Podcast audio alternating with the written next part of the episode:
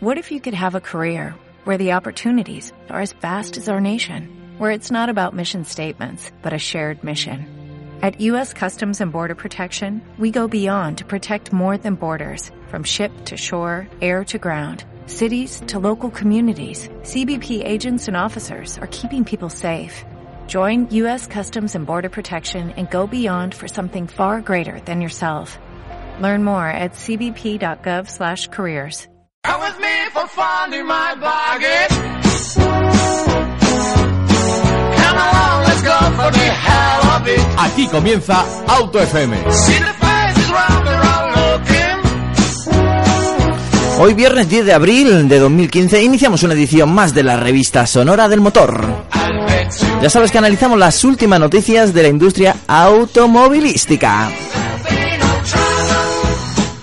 Ya estamos de vuelta del parón vacacional de Semana Santa con las pilas cargadas. Oye, que iba siendo hora, que parece que no, pero esto también cansa. Y bueno, pues prepárate porque comienza la segunda parte de la temporada. Venimos a tope, venimos con la gasolina 98 octanos y también venimos pues, con muchísimas ganas de informarte de las últimas novedades del motor, entrevistas y mucho, pero que mucho motor. Pero hombre, por supuesto, como siempre os digo, el que os habla, Antonio Rodríguez. Te doy la bienvenida a Auto FM, te doy la bienvenida aquí a Cope Madrid Sur y bueno, tan solo decirte que te pongas el cinturón que arrancamos. Dios.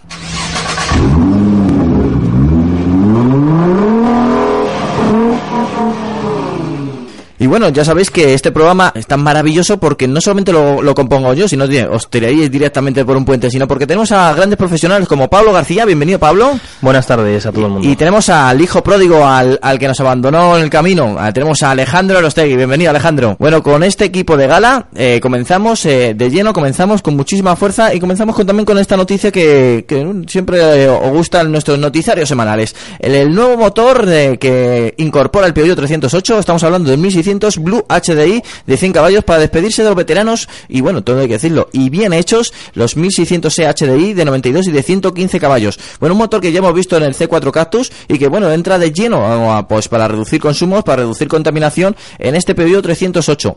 Eh, será al final la primera pieza de, de escalón de motores de, de gasóleo, de, de motores diésel. Bueno, un motor que tú también has probado, ¿verdad, Pablo? Sí, he tenido oportunidad de probarlo, posiblemente muchos de nuestros oyentes también lo hayan probado porque es un motor, es una evolución del, del 1600 HDI de hace mogollón de años, pero con una serie de mejoras que, bueno, pues lo hacen mucho más atractivo en cuanto a vibraciones, principalmente el consumo se reduce una barbaridad y luego a nivel de prestaciones pues es un motor que, que ahora empuja muy bien desde abajo, estira muy bien arriba, pero vamos, sobre todo destacaría mucha más suavidad y, y menores consumos, o sea, un consumo real realmente bajo, porque bueno, lo que nos publican aquí las cifras, siempre los fabricantes suelen eh, no engañarnos, es una cifra de homologación que tienen ellos, pero sí que es cierto que este motor eh, en un uso normal eh, realmente el consumo es, es bajísimo. O sea, conduciendo el coche como los probamos nosotros, Sí. haciendo viajes, haciendo pruebas y demás, te sorprende el, el bajo consumo de este motor. O sea, que es muy buena noticia para, para el 308, está claro. Y también porque se va a llevar muchísimas ventas. Al final, muchísima gente busca motores de, de equilibrio, un motor tampoco que bu- busca con grandes prestaciones, pero consumo muy bajo. Es un consumo homologado de 3,7 litros según la marca, que bueno, que luego a lo mejor se nos quedan 4,5, pero oye, 4,5 en un 308 está francamente bien. Sí, está muy bien y sobre todo la- las prestaciones. Este mismo motor, no el mismo, pero el, el- el mismo bloque, el 1.6 HDI en un C4 Picasso, por ejemplo, que es un coche más grande, da un pelín más de caballos, pero es un motor que, que sorprende por cómo mueve el coche y ya os digo, el, el bajísimo consumo, aun yendo sin ningún tipo de miramientos en el acelerador, eh, los consumos son realmente bajos. Y aparte, bueno, por la suavidad, eh, a nivel de pues, inyecciones han mejorado, han mejorado materiales, aunque sea el mismo motor, eh, las mejoras sí que, sí que son sustanciales y bueno, pues se nota en, en que es un motor muy agradable de conducir. Y para mí yo creo que ahora mismo en el panorama automovilístico de los 1.6 diésel, para mí es de lo mejorcito eh, que hay ahora mismo. En esta versión es 100 caballos, luego hay versiones de hasta 120 caballos, pero el, el bloque, recuerdo que es el mismo para, para todos, bueno, para Citroën, Peugeot y demás. Y para mí es de lo mejorcito a nivel prestacional con, con esta cilindrada en diésel. Además es que demuestra que con 100 caballos puedes mover perfectamente un coche moderno con equipaje y con, con vamos, todo, todo el equipamiento que lleva. Así que, bueno, está muy bien. Porque es que la gente dice, no, 100 caballos. 100 caballos a veces puedes pensar que se quedan cortos, pero Sí. En estos motores seguramente Lo mueve muy bien. Lo sí. mueve muy bien. Y encima Incluso- con lo que dices de los consumos y Sí, las emisiones sobre todo, ¿no? Un C4 Picasso es un coche ya de 1500 kilos, es un coche con un coeficiente aerodinámico no muy bueno y lo mueve con muchísima dignidad. Además, ya os digo que con unos consumos, incluso circulando a velocidades altas, eh, un consumo realmente bajo. O sea, podemos estar hablando de consumos medios de unos 6 litros y si nos ponemos a hacer consumos, bajarle de los 5,2, 5,3 perfectamente, sin Bueno, ningún tipo de problema. Pues ya lo sabéis, el nuevo motor Blue HDI de 100 caballos, dentro de muy poco, escasos días, en el 308. Y seguimos adelante y nos vamos también con otro motor que incorpora un coche que siempre nos ha hecho gracia y que nos ha gustado desde el principio. Estamos hablando del Opel Adam Rock, eh, la vertiente S, esta vez con 150 caballos. Una exótica estética con un motor que también lo hace mover francamente bien y bastante rápido, tengo que decirlo. El 1400 turbo con 150 caballos se instala en el, bueno, en el Adam más varonil, más masculino y nos consigue, pues, eh, no sé, es una combinación un poco rara. Es una especie de SUV, un urbano y ahora también podemos decir que un coche con altas prestaciones. ¿Qué, qué- qué hablamos de este Adam Rock? Eh, Pablo, ¿dónde nos quedamos? Pues nos quedamos en una mezcla un poco Sí, sí. un poco rara porque bueno, es un urbano como dices tú, es un urbano premium, por así decirlo, es como lo quiere situar Opel y bueno, realmente sí lo es por por configuración, por diseño y demás. O sea, estaríamos bueno, pues hablando de un Fiat 500, de un Mini, o sea, estaría en ese segmento de un Alfamito. Pero bueno, ahora con el Adam Rocks, que, que no es un todoterreno al uso, pero sí que tiene estética todoterrenera, pues eh, resulta un coche, la verdad que bastante atractivo.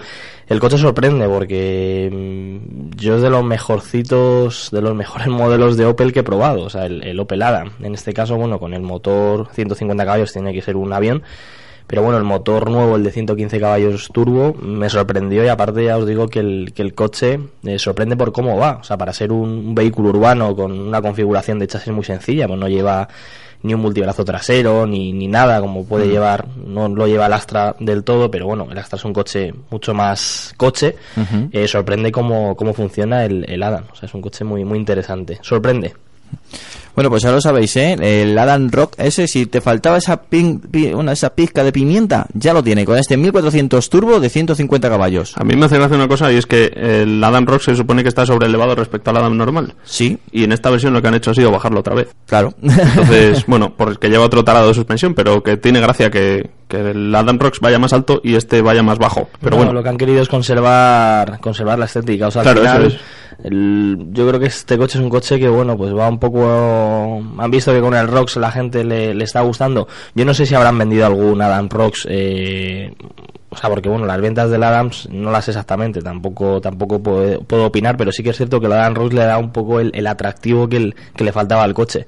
Entonces, bueno, el, el- mezclar deportividad con estética campera, mm, bueno, pues es una cosa que puede resultar interesante. O sea, ¿por qué una persona que se compra una Dan Rocks, por qué No, tiene que estar claro. limitada de, de potencia? Pues digo, bueno, pues me compro un 150 caballos con la estética todoterrenera y perfecto. O sea, que Aparte que el coche ya está diseñado, que no han hecho tampoco nada de otro mundo. por eso, o sea, al final es una opción más y es un, es un motor Mm. más a, a la gama a la gama Dan Roms en este caso. O sea, Sí, que- sí. que interesante, sí. Muy interesante. Y tan interesante como el siguiente coche que hemos hablado mucho aquí. Y seguiremos hablando de eso seguro. Estamos eh, enunciando que el nuevo Honda Civic Type R arranca en el mercado español por 34.500 euros. Uf, bueno, eh, ya sabéis que la versión básica, básica, entre comillas, por supuesto, básica de este modelo, comenzará entre 34.500 euros eh, y la más equipada se irá hasta los 37.000 euros.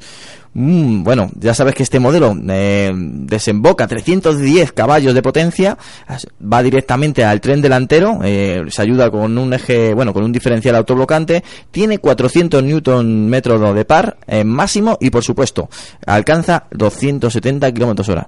Un 0 a 100 en 5,7 segundos. Bueno, es el es el lobo de Honda y, y el más esperado. Años y años hablando del coche y por fin está aquí por 34.500 euros, unos unos 600 euros más que un León Cupra.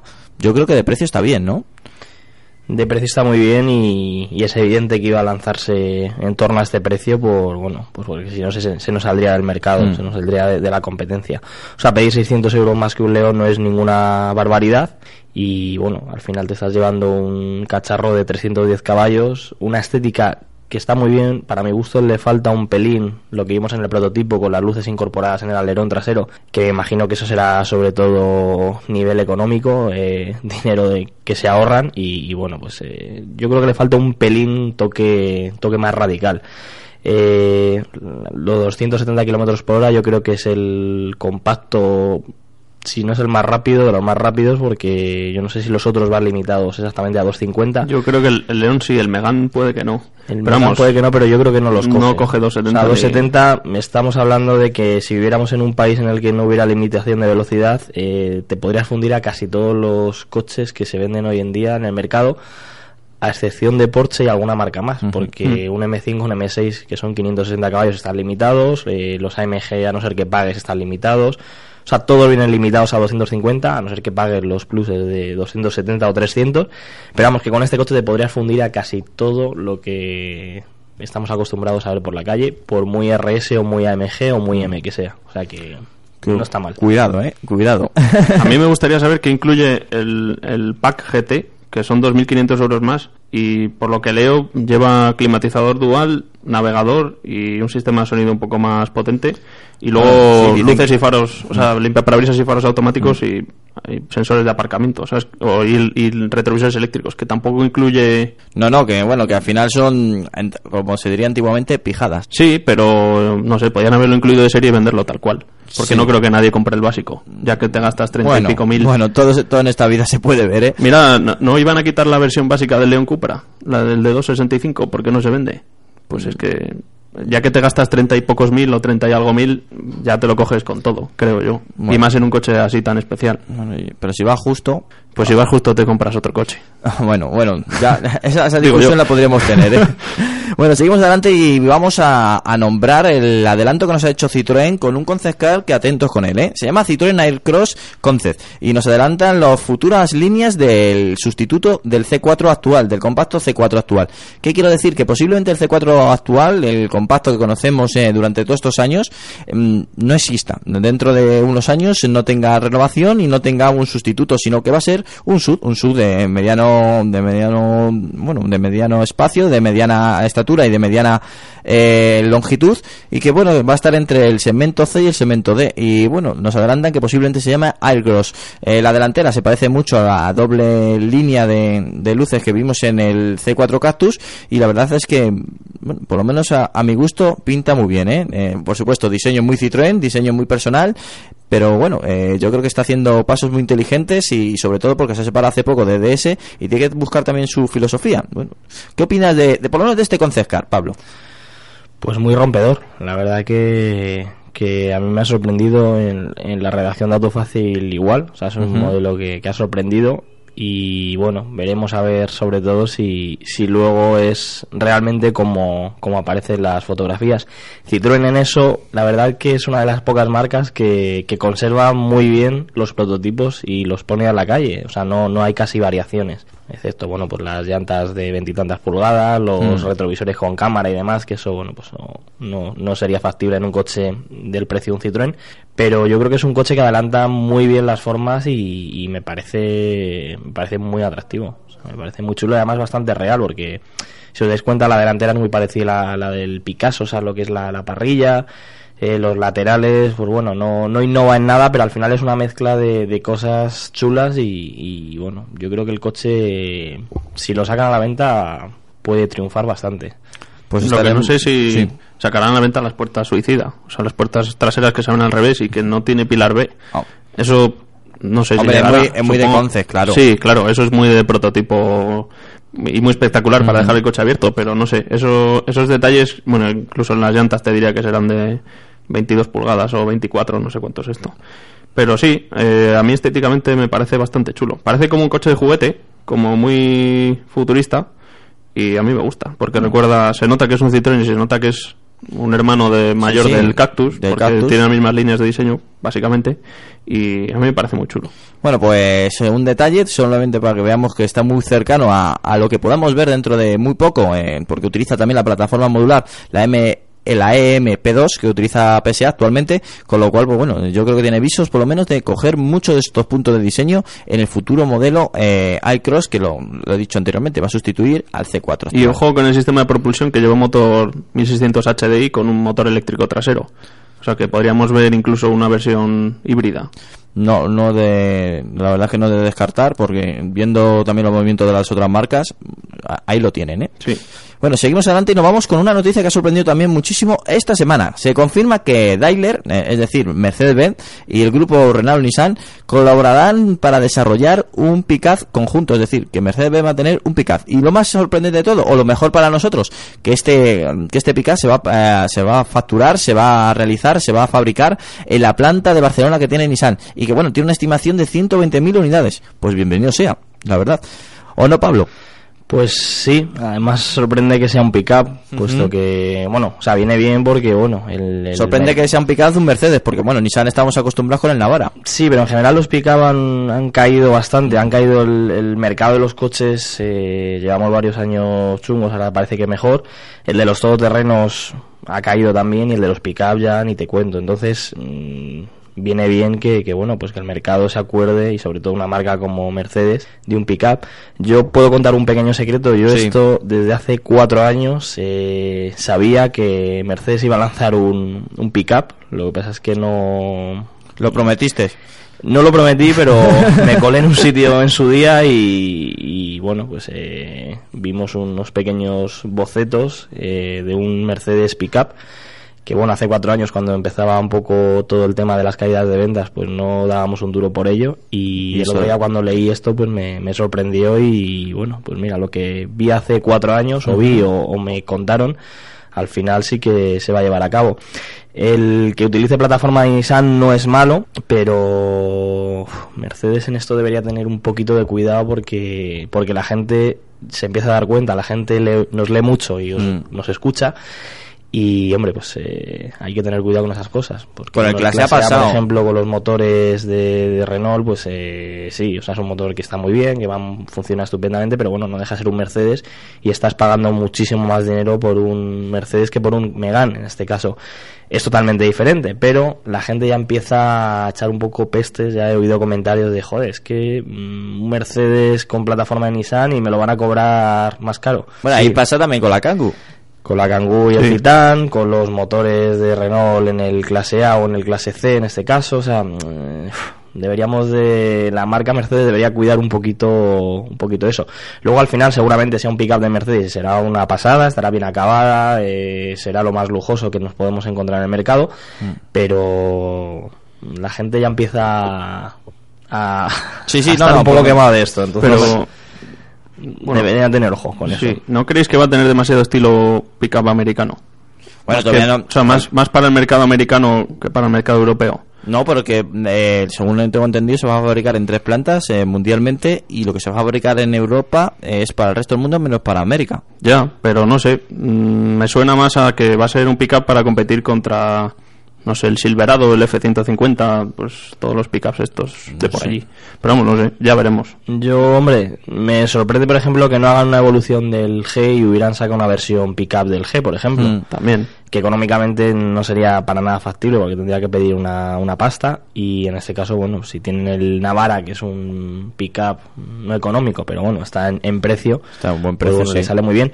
Y bueno, hombre, pues que se fabrique en, en Barcelona, pues es una muy buena señal, porque al final no deja de ser nuestro país Sí. y es otro modelo más importante para Mercedes que, que se fabrica en nuestro país. Entonces, bueno, eh, yo creo que es bueno también para, para el país. Sin duda alguna, sin duda alguna, la verdad que sí, nos ha sorprendido. Y aquí te lo comentamos en Auto FM, te lo comentamos aquí en Cope Madrid Sur, ya sabes, el 89.7 de la FM. Y seguimos adelante y vamos a hablar sobre el Ford Mustang, que se vende casi como si sumamos el Chevy Camaro y el Dodge Challenger juntos, cuidadito, ¿eh? Sumamos estos dos modelos, estos dos modelos míticos, estos dos modelos eh, americanos, y nos sale el cómputo total de la venta del Ford nuevo Ford Mustang en Estados Unidos, con lo cual lo está haciendo francamente bien. Ha gustado mucho este nuevo modelo en el mercado americano, y con lo cual Ford ha dado un paso muy agigantado para, bueno, para por lo menos a liderar el mercado de los Pony Car.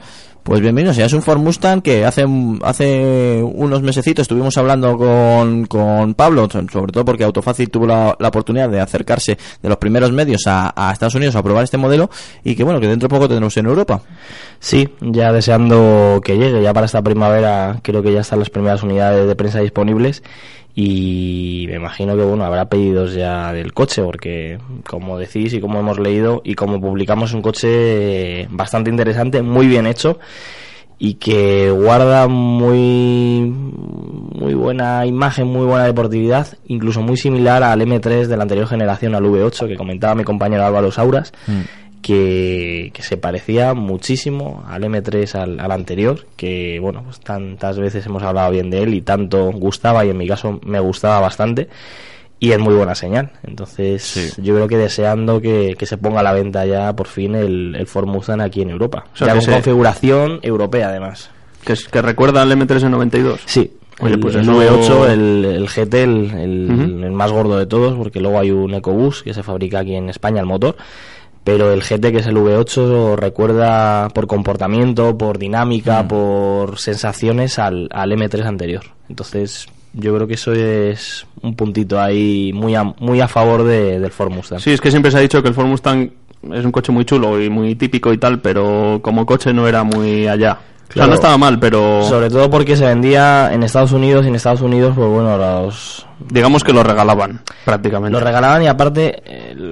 El, concepto del automóvil es distinto. Los modelos allí son más blanditos, o sea, la configuración que tienen están adaptados al gusto americano, o sea, por suspensiones muy blandas que absorben todo, o sea, no hay deportividad pura, tienen son coches muy burros de par, pero luego de comportamiento no eran no eran modelos ágiles gracias a que ahora Ford eh, va a fabricar el Mustang a nivel global, mm. pues eh, y que va a llegar por primera vez a, Europa eh, de manera oficial, sin, sin, importadores de por medio, con configuración europea, pues va a ser una muy buena señal y, y yo creo que va a ser muy interesante el, el, Mustang, sobre todo por prestaciones, por diseño y, y por precio, que el precio es, es, bastante interesante, o sea, no llega a 60.000 euros, hay versiones mucho más bajas y te llevas un coche un señor coche, que mola mucho. Sí, sí. Por cierto, en, tres meses se han vendido casi 30.000 unidades. Cuidado, eh, está, está, muy bien. Está bastante bien. Y eso que todavía no se vende en, en todo el mundo. todos los países. Claro. O sea que, ojo, con el Mustang. Bueno, seguimos adelante y con una noticia también que te, posiblemente te interese si estás pensando en adquirir un Seat León eh, Experience, eh, ahora, porque ahora viene con promoción.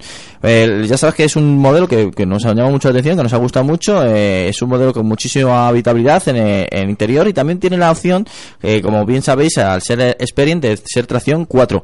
Pues bien, eh, está basado en un León ST y este mes de abril eh, podrás acceder a este modelo con el motor 1600 TDI de 110 caballos por tan solo 21.000 euros. Sí, ya sabes, cambio manual de 6 velocidades y tracción total. En el paquete de, de equipamiento entra también las, los faros esos que tanto os gustan, el Full HD delanteros. Pues ya lo sabes, ¿eh? eh un modo... Un full LED, full LED. Full ¿ah, ¿qué he dicho? Full HD, ah, como pues si fuese una pantalla. Bueno, pues no, full LED, de equivocación. hemos entendido. vale, perfecto. Pues eso, lo dicho, pues es un precio muy bueno, sobre todo para este modelo, que al final es casi es el, es el modelo premium que tiene actualmente la marca española en venta.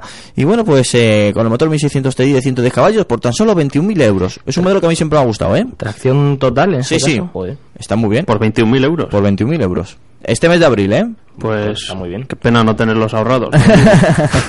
está muy bien. Eh, no he probado este motor con, con la propulsión, o sea, con la tracción total, el 4 Drive.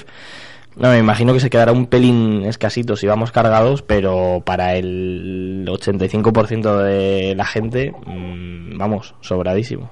Sobradísimo, sobradísimo. Y vamos, por este precio... Increíbles, increíbles. La verdad es que sí. Bueno, seguimos adelante y ahora nos vamos con una noticia que, pues, pues la verdad es que esta mañana cuando hemos estado realizando el, el, el, bueno, por la mañana nosotros los viernes preparamos el programa y nos intentamos reunir por lo menos de manera eh, de lejana eh, los que componemos el programa. Y bueno, Pablo nos ha comentado que le gustaría comentar una noticia que la verdad es que está francamente bien. El 80% de los conductores están a favor de la subida del 130 km hora en tramos de autopista y autovías. Con lo cual yo me incluyo. yo también. Entonces, pues Alejandro. Pues yo depende. Vale, bueno. Bueno, en, pues, en principio no. Vale, eh, según un estudio del Observatorio Español de Conductores, eh, el dominado Ducit, eh, un 81,2% está a favor. Eh, pues sobre todo porque vemos que, que es una velocidad que, tal como están ahora mismo los coches, la tecnología avanzada y las carreteras, mm, no, no implicaría un gran problemas de seguridad. Pero bueno, eh, aquí está también para dialogar y para comentarlo. ¿Por qué tú no, no estás a favor, Alejandro? A ver, yo creo que, que no se debería subir el límite de velocidad, ¿Por porque mm, eso subiría el consumo de los coches en general y eso haría que la gasolina fuese más cara, el diésel también. Y al final, eh, visto lo visto cómo mantiene la gente el coche en general, visto las ruedas que le pone la gente a los coches, por ejemplo, pues yo no me la jugaba. Y yo, de hecho, no te diría de bajar el límite, pero mm, casi. Bueno, bueno, bueno, bueno. Pues yo no estoy de acuerdo. Es más, yo creo que lo- con los coches actuales y, no tan actuales, el coche de hace 10 años todavía o sea, se puede ir tranquilamente a 130 y no pasa absolutamente nada. Los coches están más capaci- capacitados. Es más, algunos coches se desarrollan ya a partir de 130 kilómetros hora para que su consumo sea realmente bajo. Entonces casi no hay, hay una merma casi de nula de, aumento de gasolina o, aumento de combustible. Y bueno, yo creo que las carreteras también españolas, eh, otra cosa no será, pero su gran mayoría eh, podemos estar muy contentos porque eh, son de grandísima calidad. Hay puntos negros, por supuesto, pero bueno, en autovías y autopistas están francamente bien.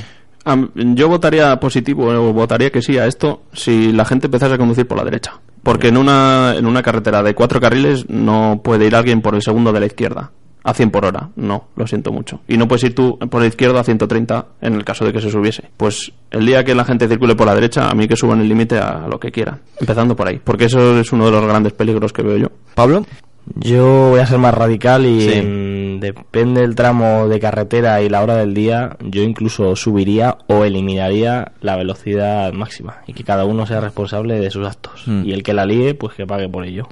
Hombre, eso...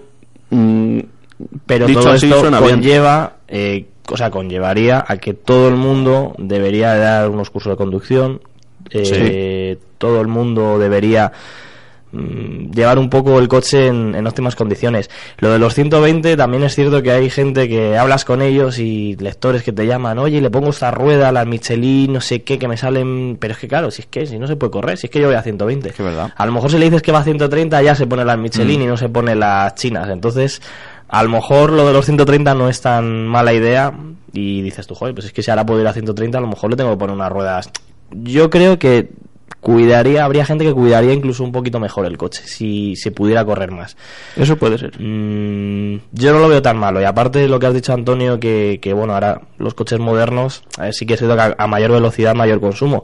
Pero ya cada vez va habiendo coches que a 120 en la velocidad máxima mm, van bien porque tienen par, pero dices tú, si es que si voy a 130 me va a gastar lo mismo. sí, y van mejor. La Y sexta- va mejor porque va un pelín más desarrollado, Mm. un pelín más desahogado y demás. Entonces, mm, yo no lo veo una mala opción. Y aparte, es que esto, lo de los 120, hace años que es 120, cuando Pero nos muchos, movíamos en carros y burros. Sí, sí, Entonces, casi. eh, sí que debería ir un poco en función de eso. Pero bueno, al margen de ello, yo creo que la gente necesita formación y necesita que las fuerzas de seguridad del Estado, ITVs y demás, que, que controlen todo eso para que por lo menos llevemos los coches en las mejores condiciones posible. Pero bueno, de todo que se formas- aumente me parece correctísimo. De todas formas, la gente que corre, entre comillas, eh, ya va a 130, o sea que mm, no son tampoco... Entonces eso quiere decir que cuando haya 130 Bueno, la gente irá a también- 140. sí, pero también hay multas, ¿eh?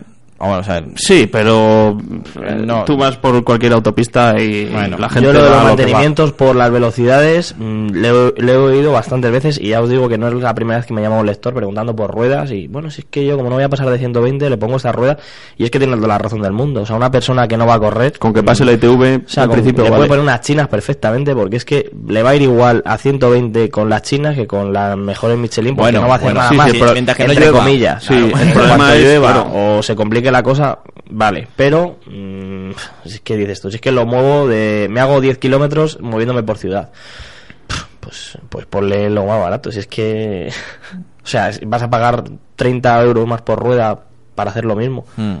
pero bueno, yo creo que nos tenemos que, que concienciar en eso. Pero hombre, a ver, yo no estoy diciendo que se compren cosas malas, o sea, que se compre lo mejor, pero bueno, que hay gente que sí que es cierto que le, le pone la opción sí. esa de decir que, es que como no voy a correr, Claro. pues le pongo esto. Sí, es verdad, y y eso existe y es una. Al final es, es algo tangible lo vemos en la calle. Y como bien dices, muchos eh, eh, lectores te lo han dicho, con lo cual, pues más, más claro agua. Entonces, ya sabéis, el 80% de los conductores está a favor de subir a 130 kilómetros horas en tramos de autopista y autovía. Y nosotros, eh, bueno, la gran mayoría del equipo, no, nos unimos. De todas formas, me gustaría saber también si, si dijesen 140, a ver qué porcentaje saldría. bueno, eso ya es Es posible que más todavía. Bueno, no- o a lo mejor no, ¿eh? A lo mejor no, no. se recata. Bueno, seguimos adelante. Una, una noticia rápida. Eh, ya sabéis que hace muy poquito han estrenado Fast and Furious 7 y bueno, ya podemos decir que se ha confirmado que va a haber una octava entrega. Eh, esto es infinito.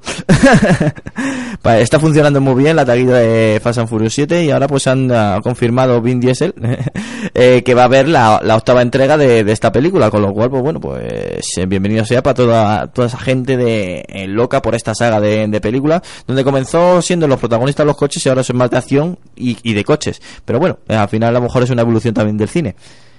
A mí es una saga que, dentro de sus fricadas y sus fan- Mm. muy fantasioso, Sí, eh, yo reconozco que, que me gustan. O sea, son películas bastante entretenidas y están bien. O sea, yo, joder, yendo por la séptima, no la he visto la siete, pero me estoy ahora haciendo una cura de, de ver todas para, para llegar a las siete. Tienes que tener horas libres, Con ¿eh? recuerdo, sí, voy por la tercera. Este fin de semana a ver si me veo la cuarta, antes de que quiten las siete.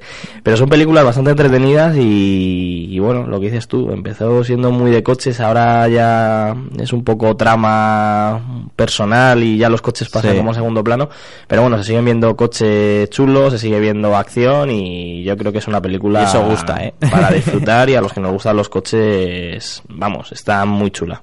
Yo creo que es interesante por, por ello sobre todo. Mm, yo también lo opino y la verdad es que bueno, bienvenido sea.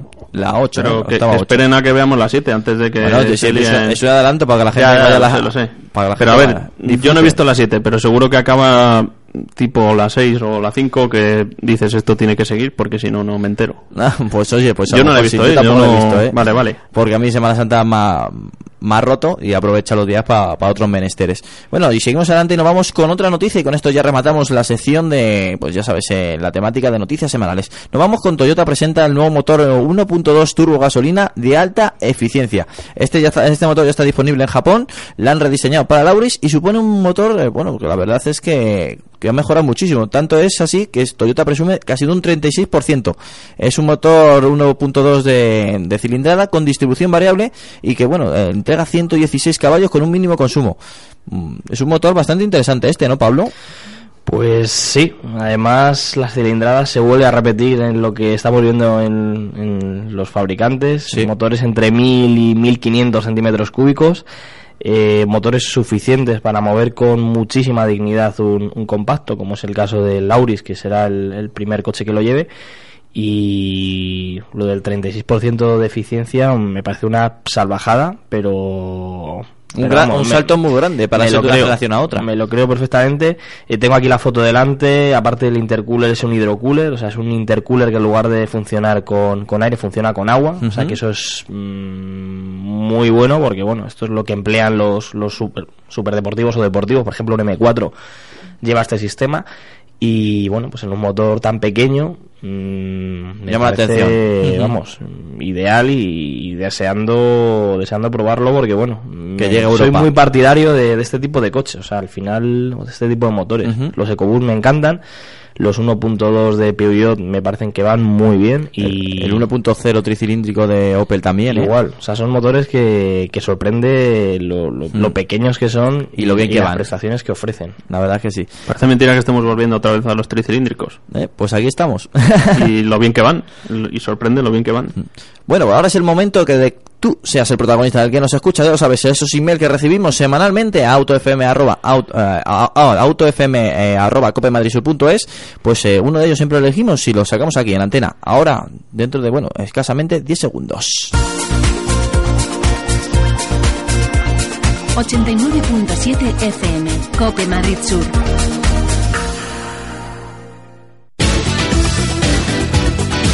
Danos tu opinión. Autofm arroba copemadridsur.es Bueno, ya estamos aquí otra vez junto a ti, ya lo dicho, eres tú el protagonista, estamos en el buzón de oyente y nos ha escrito el email nuestra oyente Débora, que dice que es de Madrid, la ciudad de Madrid, y nos preguntan sobre el nuevo Renault Clio, en especial con el motor DCI de 75 caballos. Nos dice, que, bueno, nos pide nuestra opinión sobre este, este coche y si este motor, el que ha elegido, es el correcto. También nos pone una puntillita que hace 18.000 kilómetros al año.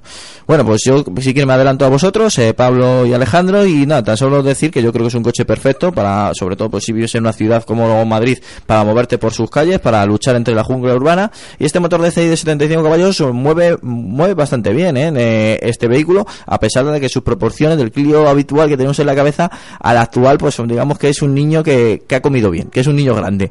Eh, este motor eh, está más que probado, es bastante fiable y bueno, tiene consumos bastante bajos, con lo cual para luchar del día a día en, en la ciudad está, está bastante bien. Y bueno, y entras casi en, pues para decirte que te compres un motor diésel por 18.000 kilómetros al año, posiblemente este motor eh, a los 4 o 5 años lo puedas sacar rentabilidad y, y puedas disfrutar pues al final de un motor diésel en, en plenitud eh, por números. Bueno, pues eh, os lo dejo pa- para que comentéis a Débora si, si es un coche que le recomendáis vosotros. Yo sí, yo es un coche que está bastante bien y bueno, el motor es el diésel más básico, eh, es el mismo que el de 90 caballos, pero con, con la centralita, o sea, con retoques electrónicos para que dé 75 caballos. Y bueno, a mí me parece que es, es interesante, sobre todo, bueno, eh, diésel por los kilómetros que hace. Y luego se ha elegido el 75 caballos, me imagino que hará recorridos urbanos o que no necesite mucho, muchas prestaciones. Porque sí que es cierto que el coche, si no va a ir muy cargado, mm, vale que vale, pero en el momento que vaya cargado, eh, los 75 caballos se pueden quedar un pelín justos si pretendemos sacarlo a carretera. No digo que vaya mal, pero, pero bueno, si ha elegido el 75 caballos y 18.000 kilómetros al año, entiendo que, que hace mucha ciudad y yo creo que es un motor, un motor ideal. Pero si tiene la opción de, por un pelín más, no sé la diferencia exacta, pero por un poquito más, coges el de 90, Sí, es justo lo que iba a decir, que mirase la diferencia de precio porque a lo mejor le compensa. Claro, porque al final el, el numerito va a pagar lo mismo porque va en función de la cilindrada y es la misma Sí. cilindrada. El seguro mm, Tampoco va a haber mucho, no va a haber diferencia, incluso costará lo mismo. Entonces, eh, yo creo que el de 90 mm, va a ir un pelín mejor, pero bueno, el consumo es exactamente el mismo, con- gasta lo mismo, pero va a ir un poquilín más sobrado. Entonces, bueno, Sobre si todo si tiene la opción, en bien, si se queda con el autopista. 75, perfecto, o sea, no, no hay problema. Aparte que es un coche que, bueno, el Clio ya no es un coche pequeño. No, el Clio ya es un coche. Es un coche maduro, metros, ¿eh? o sea, es un coche ya grandecito. Estoy intentando ver si, si veo los precios de uno y otro para ver la diferencia. Yo he visto el 5 puertas Soundtechnic eh, 12.950. Estaba buscando ahora el de 90. eh, bueno, ahora mismo no lo encuentro. Sí, pero vamos, no creo que haya, no creo que haya mucha diferencia de precio. Aparte también el de 90 caballos es un superventas. Es que yo lo digo incluso a la hora de, de venderlo eh, en un futuro. Hmm. eh, hombre, yo recomiendo que no te compres el coche pensando en lo que Claro, va a pasar, claro. porque si no, pues no nos compramos coches nuevos. Pero sí que es cierto que le pagarán mucho mejor un 90 caballos que un 75. Tiene más salida. Yo creo, vamos, yo creo que sí, ¿no? Eh, Sí. Tiene más salida, desde luego. Entonces, bueno. Pues atenta a lo que te está diciendo Pablo Débora, porque la verdad es que posiblemente te guíe a una compra superior, por lo menos te- en caballos, en 90 caballos. Aún así, eh, hagas la compra que hagas en este Clio, no te vas a equivocar. Es un coche que te recomendamos y que te va a sorprender, o yo te habrá sorprendido por su diseño y sí, pues sobre todo por su habitabilidad en comparación con la anterior generación. ¿eh? Aquí tengo la diferencia. Con el acabado Expression, que es un Sí. acabado intermedio, porque el, 70, el 90 caballos no lo hay más bajo, que también es un punto que hay que tener en cuenta, son 1000 euros. O sea, eurillos. Expression eh, hay un acabado más básico que no tiene el de 90 Sí. y por eso lo mismo también sale más, más económico. No sé, que eche cuentas y, y decida ella. O apretarse el bolsillo si hace falta y vete a por el de 90 caballos, ya lo sabes, Débora, ¿eh? Muchísimas gracias por escribirnos, eh, acordarte de nosotros y por supuesto tu confianza mostrada en que te guiemos pues en la segunda compra más importante de una persona después de una vivienda, como es un coche. Lo dicho, ya lo sabes, eh, a seguir disfrutando de, de, de Auto FM y esperemos que nos mandes un- una foto de tu futuro Clio. Un fuerte abrazo, Y seguimos aquí, en Auto FM, seguimos en COPE, Madrid Sur.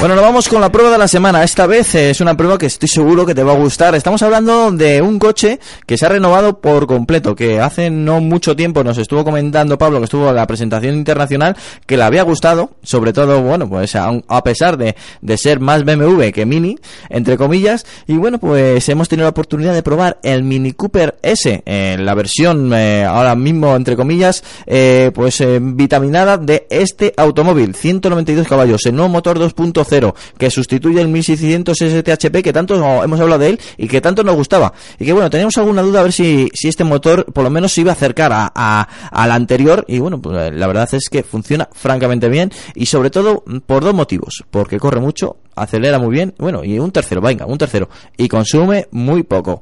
Eh, no sé cómo lo hace BMW, pero en tema de consumo lo hace muy bien, ¿eh? bueno, eh, lo que, lo que te gustaría saber, ¿cómo va en carretera? ¿Cómo va en, en curvas? ¿Y cómo funciona este vehículo? Pues en comportamiento es intachable. Eh, la suspensión eh, es dura, precisa, pero nada incómoda. Eh, podemos ir tranquilamente por, por una carretera comarcal, que ya sabemos que hay algunas que casi se podría decir más camino que, que carretera, y no se resiente en exceso nuestra espalda, bueno, y al final pues también, por, por decirlo así vagamente, nuestro pompis. Pues es un coche que te va a llamar, llamar la atención por sus líneas, sobre todo por esos faros delanteros que han sabido perfectamente unir la filosofía Mini con la última tecnología de, de luces te va a encantará, sobre todo con la luz diurna. La parte trasera, bueno, eh, esto ya es algo más subjetivo. A mí no me llega todavía de cuajar, eh, lo veo demasiado recargado. Me gusta más la anterior, es más fina. La anterior, por lo menos desde mi punto de vista. El interior eh, es, es un mini, pero cuidado, por dentro es grande, ¿eh? se puede ir tranquilamente cuatro personas, en- entre comillas, a gusto, a pesar de ser un mini. Las proporciones también han aumentado, es mucho más grande que la anterior. Y bueno, las, las llantas son de la filosofía mini, ya hemos visto estas llantas anteriormente, pero eso sí, han rediseñado, pero se pueden aceptar. Y los colores de la gama del color, bueno, pues al final que Mini sabe hacerlo muy bien en tema de colores y en tema, pues al final también del interior, del, de, de las cosas y, bueno, si me dejas permitirme el, lujo de, esta palabra, de las pijotadas que nos encontramos en el habitáculo. Hay mil y una cosas eh, de reminiscencia Mini, mil y un detalles. Es, mm, es un Mini, pero muy Mini, ¿eh? No, tiene, no tienes que echar de menos, eh, pues a esa filosofía que tanto te ha gustado y tanto te ha llamado la atención durante estos años sobre el Mini. Pues en definitiva, es un coche que nos ha gustado, es un coche que te recomendamos si buscas un coche, eh, un automóvil eh, con mucha personalidad, eh, un, un vehículo de, que te puedas eh, diferenciar del resto de los automóviles que circulan en la vía y por supuesto con un plus más de, pues, de elegancia, deportividad y distinción. Eh, así es el nuevo Mini y, y es un Mini de 2014-2015 que nos ha gustado muchísimo. Así es el Mini Cooper S. Bueno, y ahora doy paso a Pablo, que también lo conoce muy bien, para ver si coincide, por lo menos desde mi punto de vista. Pues tengo la suerte, como dices, de haber estado en la presentación internacional en Puerto Rico, de conducir o de haber conducido una primera generación que tuve hace unos meses. Ahora conduzco una segunda generación, o sea que, que he ido pasando por todos y no me planteo la compra de la tercera. Eh, no porque no me guste, sino porque yo creo que ha perdido para mí un pelín la, la esencia la esencia mini. Sí que es cierto que hay más coche, eh, va más bien, es más utilizable, tiene unas plazas traseras más grandes, el equipamiento que puede llevar está a la altura de vehículos mucho más eh, un, un compacto, por Mm. ejemplo, con una suspensión pilotada en opción, con navegadores con pantallas enormes, con luces de LED pero para mi gusto ha perdido un pelín la, la esencia mini que caracterizaba pues, a la primera y la segunda generación. La primera generación era mucho más radical, la segunda generación eh, filtró esa radicalidad y, y ahora es mucho más conducible y esta tercera para mi gusto yo creo que la ha perdido un poquito. Sí que es cierto que quien pruebe el coche y no haya probado las anteriores generaciones verá que el coche va estupendamente y es cierto, o sea, es un coche que se puede ir muy rápido con él, es un coche muy ágil, muy divertido, pero ha perdido un pelín la, la esencia mini. Yo creo que, que le falta... ¿Qué le falta, Pablo? Mm, diversión un poco al volante. O sea, es un coche muy rápido. Sí, eh, es muy rápido, digo, ¿eh? Se puede ir muy rápido, te puedes hacer un tramo de curvas eh, pasándotelo pipa. El motor empuja bien, ¿eh? Y consume muy poco. Consume muy poco, pero es lo que siempre he dicho. O sea, en este caso tenemos un Cooper S que es un 2000, el anterior era un 1600. eh, para mí, de los mejores motores, y bueno, Peugeot ahora lo sigue montando en el RZR, en el GTI y demás. Un motor que era una maravilla. O sea, por prestaciones, por consumo, por mm, todo También el sonido le da un el toque. sonido Sí. y este le falta algo, le falta algo. O sea, sí que es cierto, a ver, es lo que os digo, o sea, va muy bien. Eh, si alguien me pide que recomiende el coche, lo voy a recomendar porque es un coche que merece mucho la pena pero le falta un punto mini, algo de, diversión que no que no tiene y que las anteriores generaciones sí que sí que las tenían. Y el tema de, del diseño, yo creo que el interior está muy bien, han, resuelto muy bien el, el, reloj ese que tenían en medio y ahora lo han sustituido por un GPS de, última generación. Sí, o sea, el, el interior, el trabajo que han hecho ha sido un trabajo, han conservado mm, yo creo que un poco la esencia mini pero bueno, han mejorado, pues lo que dices tú, el cuenta kilómetros ahora en una posición lógica, que en el centro, pues bueno, sí, que estéticamente quedaba chulo, era como lo llevaba el antiguo, pero bueno, ahora lo han integrado detrás del volante, que es donde debe de ir, mucho mejor para la visión. Tenemos todavía la, la paellera circular en el centro, que bueno, aglutina información del navegador, radio y demás y ahora pues es un coche que no tiene crujidos, que los plásticos que emplea pues tienen más calidad, o mm. sea, te subes dentro y ya no es... Muy eh, colorido. Sí, o sea, ya es un coche, ya es un coche, o sea, ya es un coche eh, y se ve, bueno, pues que el paso del tiempo no le va a afectar tanto pues, como a las anteriores generaciones que siempre hay algún crujidito, algún plástico por ahí que no, que en cuanto pasabas un bacho le daba calor, pues se deformaba un poquito, o sea, en cuanto a acabados le da mil vueltas a las anteriores generaciones. Yo lo digo principalmente por comportamiento. O sea, el comportamiento sí que le falta un pelín de, de diversión, aunque ya os digo que es un coche que gusta. Mm, yo lo diferencio un poco. En la primera y la segunda generación, cuando los probé en su día, mm, dije me compraría uno. Al mm. final he tenido la suerte de, de poder tener uno a la primera, como digo, y uno a la segunda. De la tercera me va a costar más tenerlo porque no es el coche que digas, joder, me compraba esto ahora mismo. O sea, según está, es que me lo llevaba. No me ha pasado con este. Te pasa algo, le falta algo. Me estoy haciendo mayor, yo creo. no, te lo quiero decir, pero bueno, hay, me buen, estoy haciendo mayor. Buen detalle.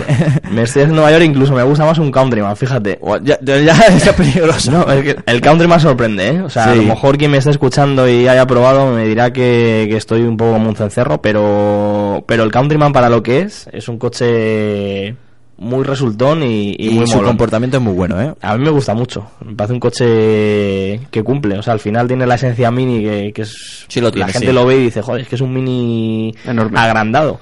Pero es que luego, de comportamiento, no es lo radical ni, ni la diversión que tiene un mini de los pequeños, pero eh, para lo que es, o sea, funciona estupendamente. Entonces, bueno, yo a elegir entre un mini de los de ahora y un Countryman, me cogía un Countryman sin hmm. ninguna duda. Y ojo, no digo que sea malo, ¿eh? si me están escuchando, eh, me gustó mucho, funciona muy bien, pero le falta algo. Ahí lo dejas, me lo parece perfecto. Alejandro, las últimas pinceladas. Sí, yo quería decir que, que, es un coche de, de moda, o sea, es un coche que la gente quiere. Da igual el color, da igual el motor, da igual todo. La gente quiere un mini, porque sí, porque se ha convertido en un coche, entre comillas, de capricho. Y también te pone en una posición social que con otro coche no tienes. ¿eh? Sí, es una forma de. llama la atención también por el tema del, de la pintura bicolor, de las llantas. Bueno, que el coche es personalizable al 100%.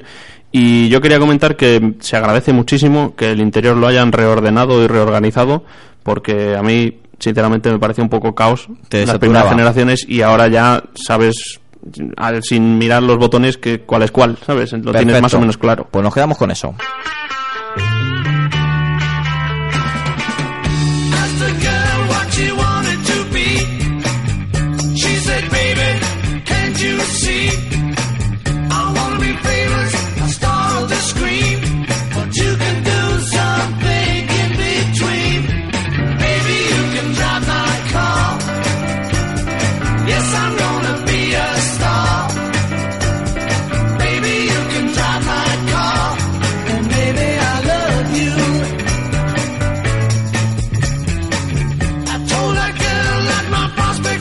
Bueno, nos vamos con la sección de Autofácil. Ya sabéis que tenemos aquí a Pablo García, que por cierto, la otra semana, bueno, hace dos semanas que no lo vemos, porque la anterior no pudiste y, bueno, te descansamos en Semana Santa, con lo cual tienes muchísima información sobre la revista más vendida mensualmente. Pues sí, la número 174, perdón, que me trago, y cerrando ya en, el, en la cocina, la 175, que saldrá, pues esta semana la cerramos, la que viene.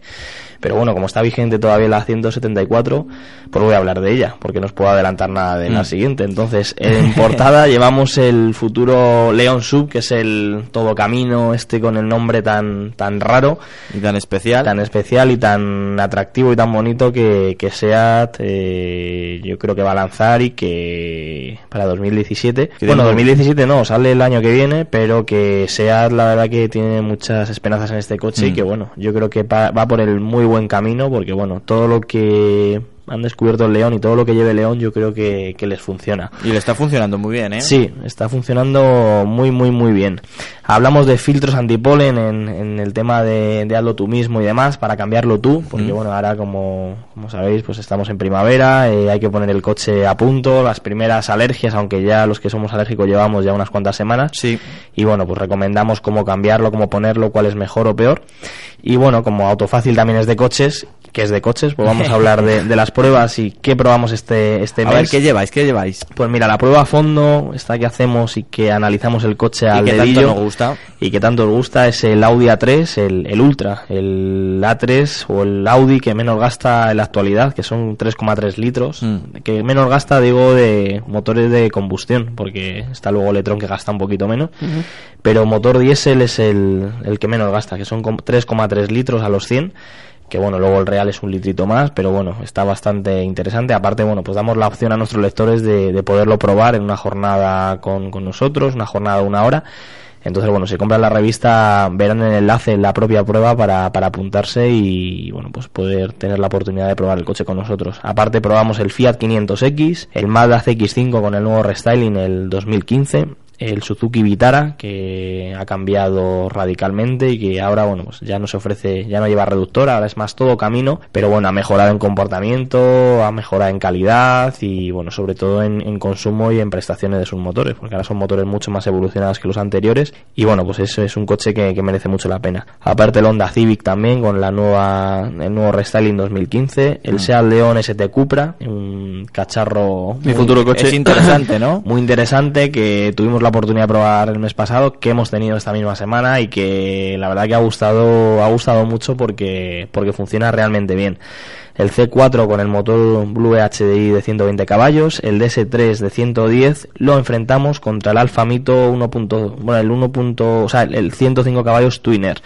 Y luego, bueno, pues en nuestras diferentes secciones, pues bueno, pues no nos olvidemos de la sección del mano a mano, donde uno de nuestros pilotos, en este caso Miguel Tineo, ha probado, el jefe de pruebas, ha probado el, el Toyota Aigo de la Copa Kobe, que es una copa que se corre en los rallies de tierra y que corren con un Toyota Aigo de los nuevos. O sea, una cosa y un proyecto muy curioso que sobre todo curioso, eh, económico y muy divertido, porque bueno, el coche con la preparación sale por 14.900 euros y la verdad que el coche es una pasada, o sea, si os leéis la prueba vais a ver que, que no hace falta más potencia para pasárselo bien, el coche es una pequeña evolución del motor 1000 centímetros cúbicos, o sea, le han subido Ostras. un poquito de, de potencia, da 78 caballos en lugar de 69, pesa 860 kilos y la preparación por lo visto es una auténtica pasada, aligerado, con suspensiones eh, roscadas. Coche merece mucho la, la pena. Luego en nuestra sección de lectores tenemos el, la comparativa del X5 y el Touareg, dos todo caminos bastante interesantes. Y bueno, y luego pues eh, la web hemos publicado diferentes pruebas, diferentes secciones y demás y bueno, pues eh, merece la pena también darse una vueltecita por la, por la página web, por autofácil.es, nuestras redes sociales en Facebook y en, en Twitter, que también para estar al día, que ahí prácticamente se actualiza en el momento, pues la gente que no lo conozca, que se dé alta también. Y ahora, bueno, pues hemos inaugurado también una nueva plataforma que se llama Periscope, que quien tenga iPhone se lo puede descargar y que esté atento a la web y a la revista porque vamos a lanzar ahí cosas bastante cachondas. Explícanos, explícanos, eso suena interesante, Pablo. Ah, sí, lo estuve viendo el otro día. Vamos a realizar conexiones. Ahora por eh, solo está disponible para iOS, para iPhone, pero en un futuro se espera que esté disponible para, para Android también y para todos los teléfonos móviles. Es una plataforma, bueno, inventado ya, porque sí que es cierto que es una conexión online en el momento eh, en el que, bueno, pues vamos a, a ir lanzando pruebas semanales de coches. Haremos una conexión anunciándola en nuestra web y redes sociales, una conexión de algún coche que merezca la pena o que veamos que, que interesa a la gente y nos conectaremos para que la gente en el momento pueda ver el coche y pueda interactuar con nosotros desde cualquier parte del mundo. O sea, podrás, podrás estar, o del mundo, podrás estar en Oviedo eh, con, con tu teléfono móvil, nosotros en Madrid con nuestro poner el Audi A3, en este caso el Ultra, y poder enseñar a la gente el coche. O sea, pues una persona que se conecte, oye, ¿me puedes enseñar la guantera del coche o me puedes arrancar el motor que quiero escuchar cómo se oye? O sea, O sea, sería como una prueba en directo. va a ser Y como una especie de prueba en directo, pero Interactuando con interactuando con el con el lector a través de la plataforma de la plataforma esta. Es algo que estamos todavía ahí medio desarrollando y viendo un poquito, pero pero la idea va a ser esa. Entonces todas las semanas eh, nos hemos propuesto pues, analizar algún coche y bueno pues anunciaremos las conexiones a través de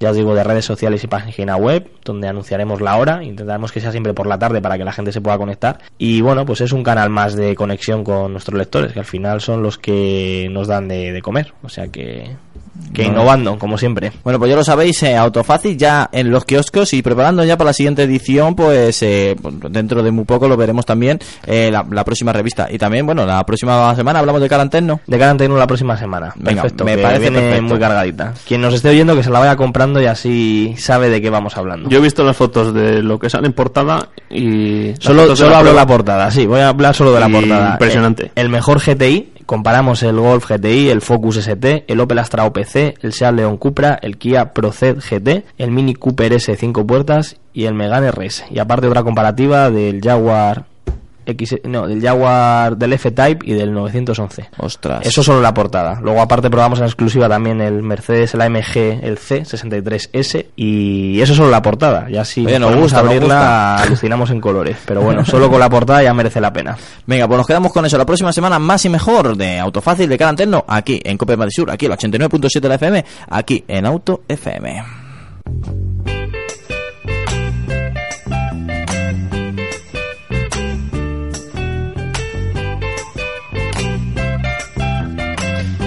Bueno, no, y ahora nos vamos con Guillermo Alfonsín y la sección de Autoblog. Bueno, no sé si llamarle Autoblog o llamarle de otra manera, Guille. Pues sí, estamos hoy de estreno, nos hemos cambiado de nombre. hemos ido al ayuntamiento a cambiarnos de nombre, como si fuéramos De- aquí. de- nos de ra- estamos rebelando contra papá. De razón social, casi. Sí, también. bueno, cuéntanos, cuéntanos. A ver, que cuando digo que no vamos a cambiar de nombre, ¿por qué es? Pues porque hemos partido peras con nuestros viejos dueños y ahora nos llamamos pistonudos. Pistonudos. Nuevo nombre, eh, nuevo... Fácil el dominio también de escribir, es pistonudos.com. Así de sencillo. Y la verdad es que nos puedes también buscar a través de Twitter, que es arroba... Somos pistonudos. No, mira. Todo esto muy sencillo y fácil de recordar. y, y cercano, y cercano. Bueno, ¿y quién nos espera de este nuevo proyecto? Pues fíjate, llevamos mucho tiempo intentando evolucionar la página que teníamos. Hay que Sí. recordar que nosotros, Autoblog, éramos prácticamente los decanos en esto de los blogs de coches. Mm. Datábamos de 2004 nada menos, pero como en Estados Unidos, España parece ser que somos un país del tercer mundo o algo así, pues desde 2008 no nos han querido, no nos han querido actualizar la página web. Sí. No nos dejaban crear más contenidos diferentes, hacer más reportajes y como era algo que demandaba la gente, pues nos hemos tirado a la piscina y vamos a ver qué sale de todo esto. Lo que- la idea es esa, crear más, Mm. más cosas para nuestros lectores y, y, oye, contar también con vosotros para que Auto FM siga siendo nuestro nuestro podcast asociado y sigamos siendo vosotros nosotros vuestros Ahí estaremos. Ahí estaremos. Bueno, el Pistonudos, para todo el mundo que nos escuche y que no se tire de los pelos, eh, tendrá lo mejor de Autoblog, que no, no va a ser un cambio radical, tampoco va a ser un cambio estético. estético y sobre todo pues poder hacer lo que más gustaba, Mm. hacerlo más veces en vez de dedicarnos básicamente a vídeos de, de rusos conduciendo tractores de manera exclusiva que al final es un poco me da un poco de pena pero es así al final Sí. el mundo globalizado tiende a que la publicidad sea muy barata y haya que hacer enormes cantidades de tráfico para que las páginas de, de cualquier tipo funcionen Mm. y eso empuja a la gente a hacer cosas virales, a publicar Claro. cosas virales, vídeos de rusos y cosas similares. Y como no es una cosa que nos guste hacer, pues vamos a ver si, si encontramos el camino por otro lado. Otra cosa es que funcione, ¿no? Va- vamos a ver, vamos a ver. Que entonces, ¿qué nos espera de Pistonudos? Que más reportajes, eh, Pues sí, más reportajes, más vídeos. Mm. Vamos a intentar hacer una videoprueba semanal a partir de, de este verano ya. También vamos a tener un videoblog todos los fines de semana, acompañando al, al podcast vuestro. sí. y vamos a tener pues pruebas, por ejemplo, ahora les hemos metido notas, hasta ahora no hacíamos puntuaciones de las mismas, vamos a arriesgarnos aquí un poco. Eso está gustando mucho, ¿eh? Sí, lo que pasa es que, fíjate, es una cosa que es muy difícil de integrar, porque a diferencia de otro tipo de, de contenidos, cuando haces pruebas, no siempre prueban los coches las mismas personas, Mm. Hay que tener un equipo muy compensado entre todos los probadores, que tengamos todos muy claro lo que es un 5, lo que es un 10 y lo que es un 0 Claro. para que luego el baremo sea, sea respetable y representativo, para que puedas comparar unos coches con otros. Pero bueno, también hay que pensar que los coches son, son objetos que, que cuando los estás valorando siempre es algo subjetivo. Y mi 10 puede ser que, que para Álvaro sea un 5 y para ti, Antonio, Claro. sea un 0. Entonces, Claro. Pues oye, es dar una visión más y, y ver a ver si a la gente le gusta o no le gusta. Al final el público es soberano, ya lo sabéis. Sí, eso es totalmente cierto. Bueno, las reacciones han sido positivas. De momento sí, pero a ver, ya sabéis, esto es el primer día. Esto es cuando- el primer día va todo muy bien, siempre. Bueno, bueno, estamos en momento beta también, hay que decirlo. Sí, sí, las, hay que hacer los experimentos, hay que hacerlos con gaseosa, dicen. Yo Claro. he puesto aquí directamente a, a experimentar ya con el producto final. Que puede haber cambios de, de aquí al 1 de mayo, que es cuando se lanza uh, prácticamente casi oficialmente. Y esto, a ver, ya sabéis cómo es Internet. Entonces se van haciendo cambios de manera continuada. El gran Sí. problema que hemos tenido nosotros en, en nuestra etapa anterior fue justo el contrario, que en 2008 se nos congeló el diseño y desde 2008 no nos cambiaron nada. Y en Internet hablar de cuatro años sin cambiar o de seis años sin cambiar es, obsoleto. es que es una eternidad. O sea, ya Sí. seis meses parecen una barbarie, pues imagínate ocho años. Uf, impresionante. Sí, sí, no, no, la gente demandaba un diseño nuevo. Sí, y al final vas perdiendo fuelle. La, la competencia es muy dura en este en este sector, nos llevamos con todos muy bien, pero al final, pues oye, si tú no lo estás haciendo todo bien que puedes hacerlo, pues vendrá otro, lo hará mejor que tú y, y se llevará a los lectores. Claro. final, la gente tiene 10 minutos para andar mirando páginas web y, y no, no puede visitar todas, así que se queda con dos o tres. Mm. Vamos a ver si tenemos un hueco ahí, oye. Vamos, eh, dicen que, que Visto Nuevo va a ser multiplataforma. ¿Qué significa eso? Pues oye, que vamos a salir por todos los lados, ¿no? pero esto ya no, no voy a contar mucho más. Vale, venga, venga, lo dejamos ahí. Pero me gusta, me gusta esa idea. Hombre, es, lo que tiene. es lo que- no voy a contar más, es que me tiras de la lengua, Antonio. Claro, a ver, yo digo, es, es mi oportunidad. Tiro de tiro de momento periodista, aunque sea ingeniero, y, y aprovecho que tenga un micrófono delante. No será el ingenio Eso también puede ser. bueno, y eh, el, tenemos, como siempre te digo, tenemos siempre noticias que comentar, eh, que hayan salido en otro blog, y que bueno, que si quieres comentar alguna así rápida, también tenemos la opción. Todavía tenemos tiempo, ¿eh? Parece mentira, pero se está estirando. Como Tiene aquí dos minutos para pensar qué saca o qué deja de sacar. Pues fíjate, quería comentaros una cosa que, que hemos, hemos publicado esta mañana. Sí. Todos los años por Pascua, y el fin de semana de Pascua, coge Jeep, la, la marca de los todoterrenos, Sí. y se agarra a los periodistas del motor más, más influyentes de Estados Unidos, se los lleva el- al desierto del Mojave, ¿Sí? y los montan unos prototipos. Unos prototipos que luego nunca fabrica, porque esto es para poner los, los dientes largos, pone ahí unos, unos Wrangler y un- unos coches preparados estilo retro, que la verdad merece la pena que los, que los paséis por Autoblog a ver porque, porque son muy chulos. Hay un, un Jeep rollo, el que llevaban los del equipo A, hay un, otro Jeep que es rollo, no sé cómo decirlo, como la, los, los Jeep Viasa que teníamos aquí en España Sí. pues de ese estilo, todos con super ruedas gigantes para golpes, posiciones en los bajos, coches para subirse por la montaña, por las rocas. Y lo que digo, para estirar los dientes, un editor nuestro los pudo probar, les gustaron, le gustaron todos, preguntó por todos y ninguno se va a fabricar. Así que y te- la gente estará como loca por, por ver esos coches y al final pues se va a quedar en, en el museo que tenga allí a este paso o se van a los del. WhatsApp ya, porque tiene tantos que no se los puede quedar todos. no es coña, ¿eh? Qué, qué pena la verdad es que pena porque Sí, eh, pero bueno. tiene una pinta brutal Lo usan para, para hacer una especie de, de laboratorio de ensayos, porque Sí. luego estas piezas, muchas de ellas, si, si captan mucho interés, pues se venden a través de la red de, de Mm. concesionarios de, de piezas que tienen que tienen para atrás. Entonces, no, es la- el aftermarket ya sabemos lo importante que es en Estados Unidos. Y la otra historieta que ha tenido movimiento esta semana, que no sé si la habéis comentado, porque acabo de bajar del tren y no me he enterado, es el. Honda Civic Type R, que ya tiene precio. sí ¿lo habéis sí sí ya? sí hemos comentado pero bueno que lo, la- no sabemos tu opinión Pues hombre, yo lo veo que vale justo lo que tiene que valer. Esto parece Vale. que han mirado la lista de precios y han dicho, mm, pues oye, ¿cuánto podemos pedir de más por los extra de caballos? y han dicho adelante 34.500 me parece que es un precio bastante Sí. ajustado para un coche que además es bastante distinto a los rivales, porque es un coche muy macarra, ya no se llevan. Ya el León Cupra no... no es tanto Por eso, Y el RS, igual y el RS tampoco, el Focus, se le falta musculatura. El Focus pega más, digamos que paga el, el tema este de que se han querido gastar el dinero en la tracción total y no en la carrocería. Sí. Y va hacia un público objetivo más, no, no sé si decir maduro, pero por lo menos discreto. No, el coche el, el- el logo eh, dinámicamente será excepcional, pero eh, exteriormente de las anteriores generaciones es más discreto, sin duda alguna. Yo soy más de Focus verde. verde, de Verde pistacho, sí. sí. Pero bueno, oye, esto ya sabréis, hay que probarlos y luego opinar, porque si Sí. no nos perdemos aquí entre cifras, precios, prestaciones y todas estas historias. Lo que pasa es que el Focus todavía no tiene precio y es tracción total. Yo me imagino que valdrá más cerca de los 42 Mm. Sí. que de los 35 que va a costar el Honda, ¿no? Tiene más pinta, y sobre todo porque tampoco sabemos todavía los caballos finales. Bueno, del Honda tampoco es termin oficial oficial del todo, ¿no? Pone datos de Honda pendientes de homologación o algo así en la ficha sí, técnica. sí, sí, ya, ya. Estos son, son japoneses, son, son sus, son, bueno, sus normativas, como digo yo.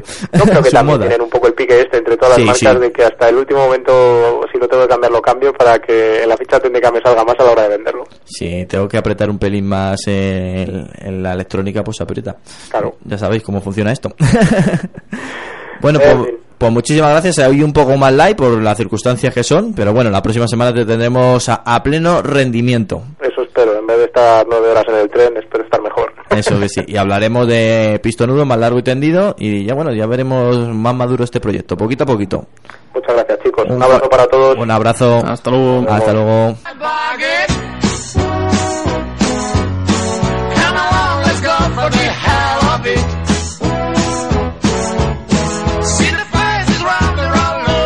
Bueno, pues hasta ahora, digo, hasta hoy también, el programa de que te hemos relatado, que te hemos narrado aquí a través de Cope Madrid Sur, ha sido un placer traerte las últimas noticias del motor, de la industria automovilística, y como siempre, con una sonrisa en la boca, una manera distinta de comentarte el motor, y bueno, no sé si mejor o peor, pero sin duda alguna diferente, muy amena y muy cercana. Eh, muchísimas gracias por estar ahí, hacernos cada día más grandes, y bueno, pues eh, me quiero despedir eh, diciendo, como siempre te digo, abrocharos el cinturón, disfrutar de la vida, y dentro de siete días aquí a las 7 y 10 de la tarde, el 89.7 de la FM, en Cope Madrid Sur. Alejandro, despídete, hombre. Bueno, pues hasta la próxima semana. eh, ojo en las carreteras. Ya sé que empezará el buen tiempo y, y dan más ganas de conducir y de dar una vuelta, pero ojo. Ojo, ahí está. Muy bien, por lo dicho, dentro de siete días, más y mejor, aquí, en Cope Madrid Sur, aquí, en Auto FM.